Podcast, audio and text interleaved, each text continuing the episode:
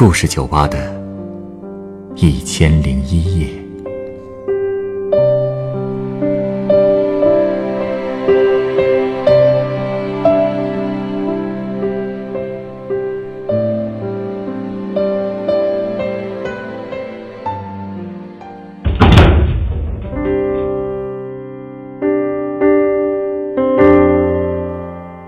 欢迎来到故事酒吧。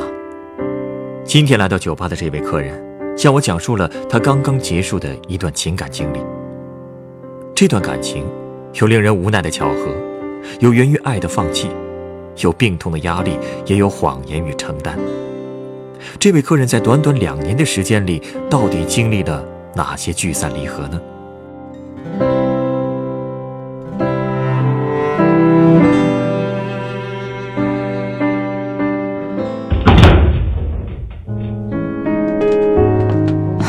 欢迎光临，老板，能来杯啤酒吗？要冰的。好啊。哎，另外这款湿巾啊，你先拿着擦擦汗啊。谢谢。嚯，这湿巾也够冰的。嗯，刚用冰镇过的。哎，正好也可以敷一下你的眼睛。眼睛？刚哭过吧？眼圈都是红的，快敷一下，否则明天该肿了。这这都被你看出来了。职业本能啊！来，你的啤酒，谢谢。一身汗，还刚哭过，想聊聊吗？我刚刚和女朋友分手了，这是我第三次和她提分手了。我想这次应该是彻底分开了吧？你们之前分了两次都没成功，为什么要分呢？因为我可能是个渣男吧，至少他应该是这么想的。因为我承担不了我们的未来了。虽然我觉得我尽力了，反正都结束了。想从头说说吗？从头？哎，从头说的话，那就说来话长了。不怕长。就怕你不说，很多伤口憋在心里啊，反而没法愈合。把痛苦倾诉出来，伤啊，反而会好的更快一些。好吧，我和小南啊，小南就是我前女友。嗯，我和她是通过我发小认识的。两年前，我发小在英国读研，小南是他同学。我发小看我和小南当时都是单身，而且小南马上就要回北京工作了，就想撮合我俩。就算当不了男女朋友，就当认识个新朋友吧。所以我就加了小南的微信。你们聊得不错，嗯。我没想到我们那么聊得来，所以当他回国的时候，我就决定和他确定恋爱关系了。其实我俩的感情刚开始都还很顺，但问题却最先出现在了他的工作上。他回来找工作不顺利。他是青岛人，但留学之前已经在北京的一家公司工作了。本来回国以后，他可以继续回到过去的公司上班，但他因为在英国学的是金融，所以他特别想转行去银行工作。可是没想到，工作一直找的不顺利。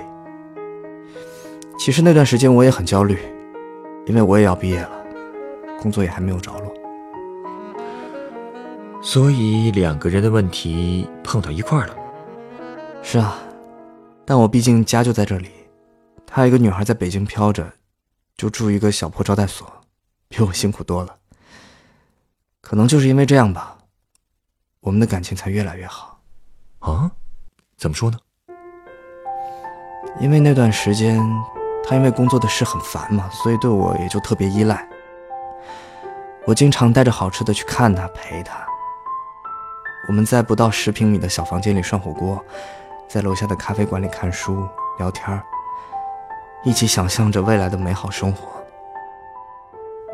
大冬天的，我天不亮就爬起来开车送他去参加考试，到早了我就在车里搂着他，让他不叫。真是个暖男啊！其实看到小南因为我的照顾和鼓励变得很开心、很阳光。我也会获得一种满足感。我甚至可以说，当时那是让我最幸福和快乐的事儿。是不是也可以理解为，小南的那种状态激发了你的保护欲？对，其实当时他也经常给我出主意，我们俩互相安慰，在前途未卜的时候，我们互相取暖，真的谁也离不开谁了。那后来发生什么问题了吗？后来发生的问题可多了。最开始还是工作的事儿，我最先找到了一个不错的单位，可小南却一直都没有着落。当时他的父母已经开始在青岛帮他找工作了。其实以他的条件，回老家找工作易如反掌，但因为北京有我，他依然坚持留在北京。那时候我父母也都见过他了，对他印象也很好，就托人帮他联系了一个事业单位。本来八字都有一撇了，可没想到那个单位的招聘方式从内部招聘，改成了面向社会的公开招聘。过去的人脉就一点用都没有了。可小南还是决定试试。其实当时青岛那边，他父母给他联系的事业单位基本已经确定要他了，只要最后面试走个过场就行。那这么看来。还是青岛那边的机会更大一些啊！是啊，可就在那个时候，我们之间第一件戏剧性的事情发生了。怎么了？青岛的面试时间和北京的笔试时间是同一天。啊？这么巧啊？那，那他怎么选的？他知道这个消息的时候人在青岛，最后，在考试前一天晚上，他哭着坐火车来到了北京。他为了你，对，为了我，彻底放弃了青岛希望更大的机会。啊，那最后考试结果怎么样？他没考过，那那就只能重新找工作了。不过小南他的父母还是没有放弃在青岛继续为他找工作。而北京这边，我正好听说一所高校在招行政人员，我的一个老师就在那个学校，所以我们也开始各种运作。最后几乎又是在同时，两边的单位都愿意要他了。那小南这次他还是选择了北京。那他父母那边怎么交代啊？他父母知道他是为了你吗？知道。所以从这件事情之后，我对他的感情就变得很复杂了，有感动，也有歉疚。嗯。其实变化的也不只是我。你是说小南也对？从他第一次放弃青岛的工作，北京的笔试又没考过之后，我就发现他的脾气越来越差，我们吵架的次数也越来越多，而且几乎每次吵架，他都会说他现在这个样子都是为了我。每次他这么说，我都无言以对。可我和我父母。明明也在拼命帮他呀。有一天，我们又大吵了一架，我特别委屈，回到家就躺在地上嚎啕大哭了一场。也就是在那个晚上，我突然有了一种感觉，或许我们并不合适。你想和他分手了？当时确实有了这个念头。其实小南的心情我能理解，他刚刚经历了那么艰难的选择，而且又前途未卜，脾气不好很正常的。我当然理解。虽然我从来没有强求过他留在北京，我也跟他说过，回青岛也很好，但我知道，这事跟我脱不了干系。可他一次一次的提这件事，甚至用他来埋怨我，我真的不知道该怎么应对了。而且我发现他其实很难控制自己的情绪，一遇到不如意的时候，就会把所有的不满发泄到我身上。过去我以为那是他对我的依赖，可是后来我也慢慢意识到，这可能是他不想为自己行为负责的表现。那这些想法你跟他说了吗？没有。后来不是很快帮他找到单位了吗？还解决了北京户口。所以我觉得他的心情应该会好些了吧。可是，他刚入职一个月，第二件戏剧性的事情又发生了。又怎么了？他病了。什么病？红斑狼疮。啊？这病也 怎么样？这种情节是不是很像在小说里读过？可是现实有时候真比小说还要戏剧性，真的，就是红斑狼疮。他是放假回老家时病的，但是因为皮肤上没有出现色斑，青岛一开始还给他当肺炎治了一阵。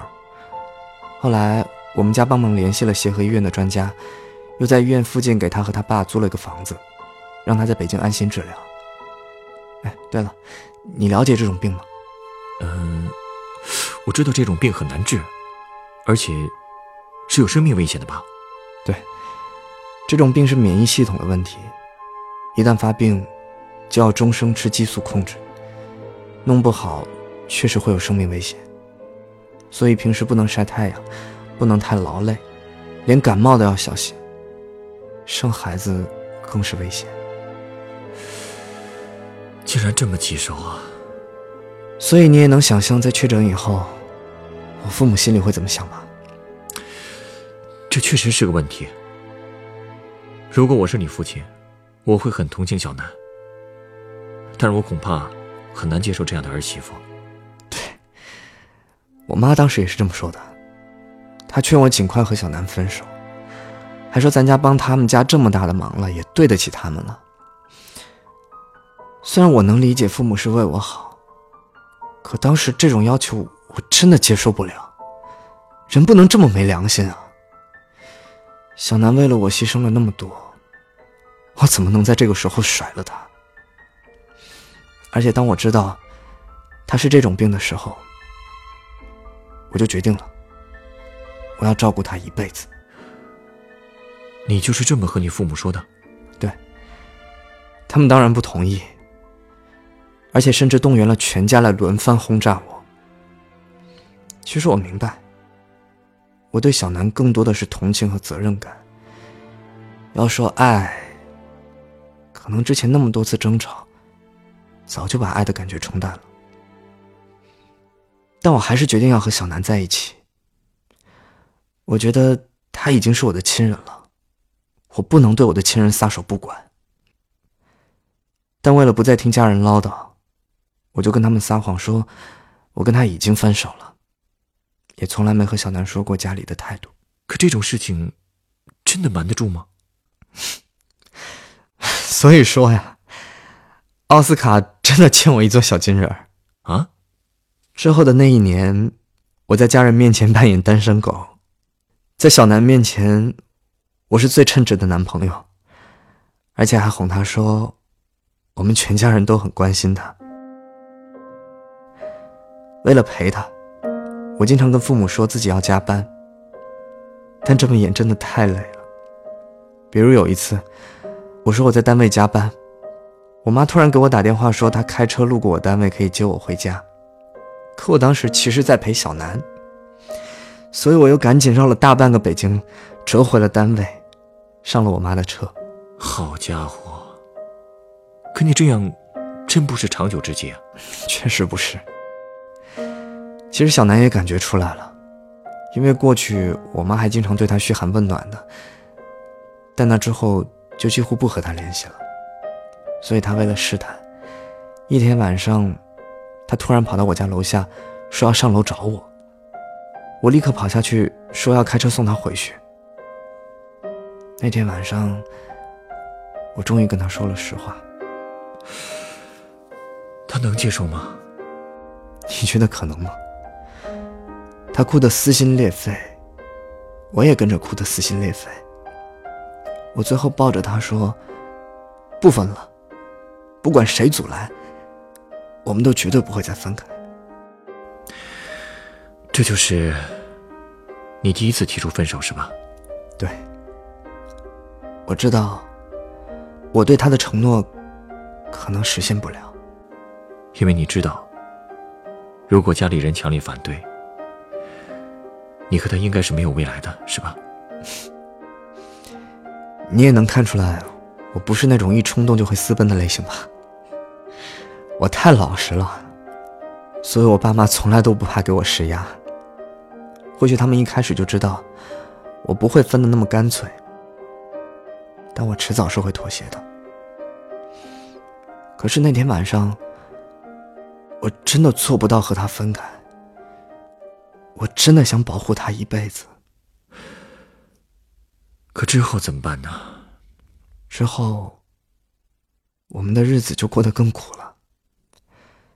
虽然他开始吃激素以后，身体也很快好了起来，可以正常上班，和普通人也没什么两样了。但因为知道了我家的态度，我们之间的关系也变得越来越挣扎吧。他不想分手，所以对我更依赖了。甚至会做很多委屈自己的事儿，比如有一次，我们全家在爷爷家给爷爷过生日，那天我刚拔完智齿，吃不了什么东西。小南他知道以后，就特地给我煲了一锅汤，亲自送到了爷爷家楼下的车站。可我在楼上真的找不到任何借口下楼啊。就这样，他生生在车站等了我两个小时。最后还是走了。再这样下去啊，你们彼此之间都是折磨。所以今年春节刚过，我第二次提出了分手。所有的过程都是一样的。我说完，他在电话那边哭，我在这边哭。之后的那几天，他就没了动静。后来他妈妈打电话来跟我说，小南状态很不好，他求我，能不能让我多陪小南一阵子，等他身体彻底稳定了再说别的。所以，你就又心软了？对。他回北京上班后，我们就又和好了。我生日的时候，他亲手给我做了一个大蛋糕。还特别用心地装饰了自己租的小房子，用气球在墙上拼了“生日快乐”的字样。我看了又感动，又难过。其实他不知道，那天我为了跑出来，给家里人设计了好大一个骗局。我先跟父母说自己在爷爷家过生日，还拍了一张在爷爷家吃蛋糕的照片。等到了小南家。我再把爷爷家的照片发到了家族的微信群里。从爷爷家跑出来之前，我还特地拔了爷爷家的电话线，就是怕我妈查岗。哎，你这是谈恋爱，还是搞地下活动啊？我自己都快分不清了。就这样，我们又坚持了几个月。我感觉，我们其实都明白。一切只是时间问题了，然后就到了今天。今天，你真的下决心了？真的。其实后来的这几个月，我也在刻意的减少和他见面的次数。我曾经跟自己说过，事不过三。而且今天我去找他，也是因为我听说。明天他爸爸会来北京和他一起住几天，这样他还能好过一点。所以今天和他吃晚饭的时候，我又和他好好谈了一次。他这次能接受得了吗？这次他比以往平静了很多，但还是哭了。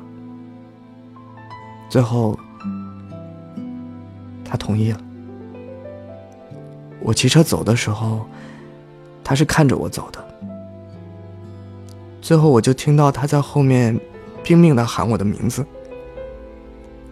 我没忍住，又骑了回去，问他还有什么话想说。他说：“他就是想喊我的名字。”然后他就他就转身走了。我目送他走远之后，才离开。这一路上，我骑着车一直在哭，一边哭一边像疯子似的大喊：“都结束了，都结束了！”这样，都结束了。你说，我是不是很没用，很自私？我最后，我最后是抛下他。这世界上确实会有很多无奈的选择。别哭了，我再送你一杯鸡尾酒吧。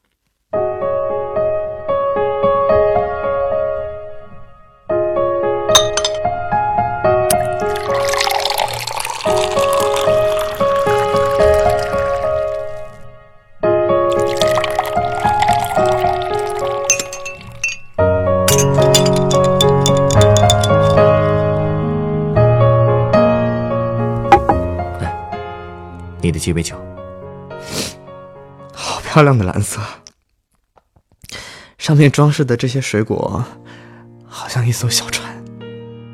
没错，这杯酒啊是用沃德嘎、蓝干桂酒、柠檬汁调成的，它的名字叫做《远航》，配着现在放的这首钢琴曲，可能是最合适的了。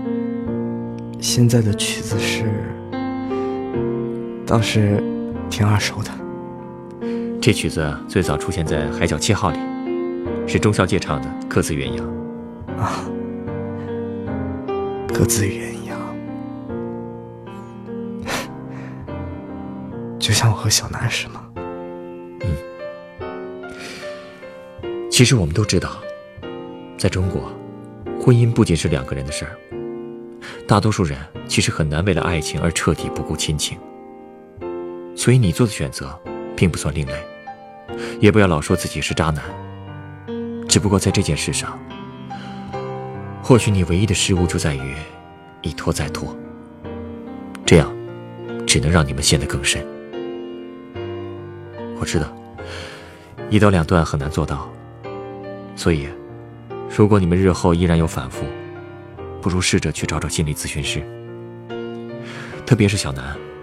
他需要专业人士的帮助，去接纳你们无法在一起的事实。我认为啊，只有在彼此宽恕的情况下说再见，你们才能翻开新的生活，真正开始各自的远洋。这样，在未来的某一天，或许你们就会像歌词里唱到的那样，在重逢时，再次绽放出笑容吧。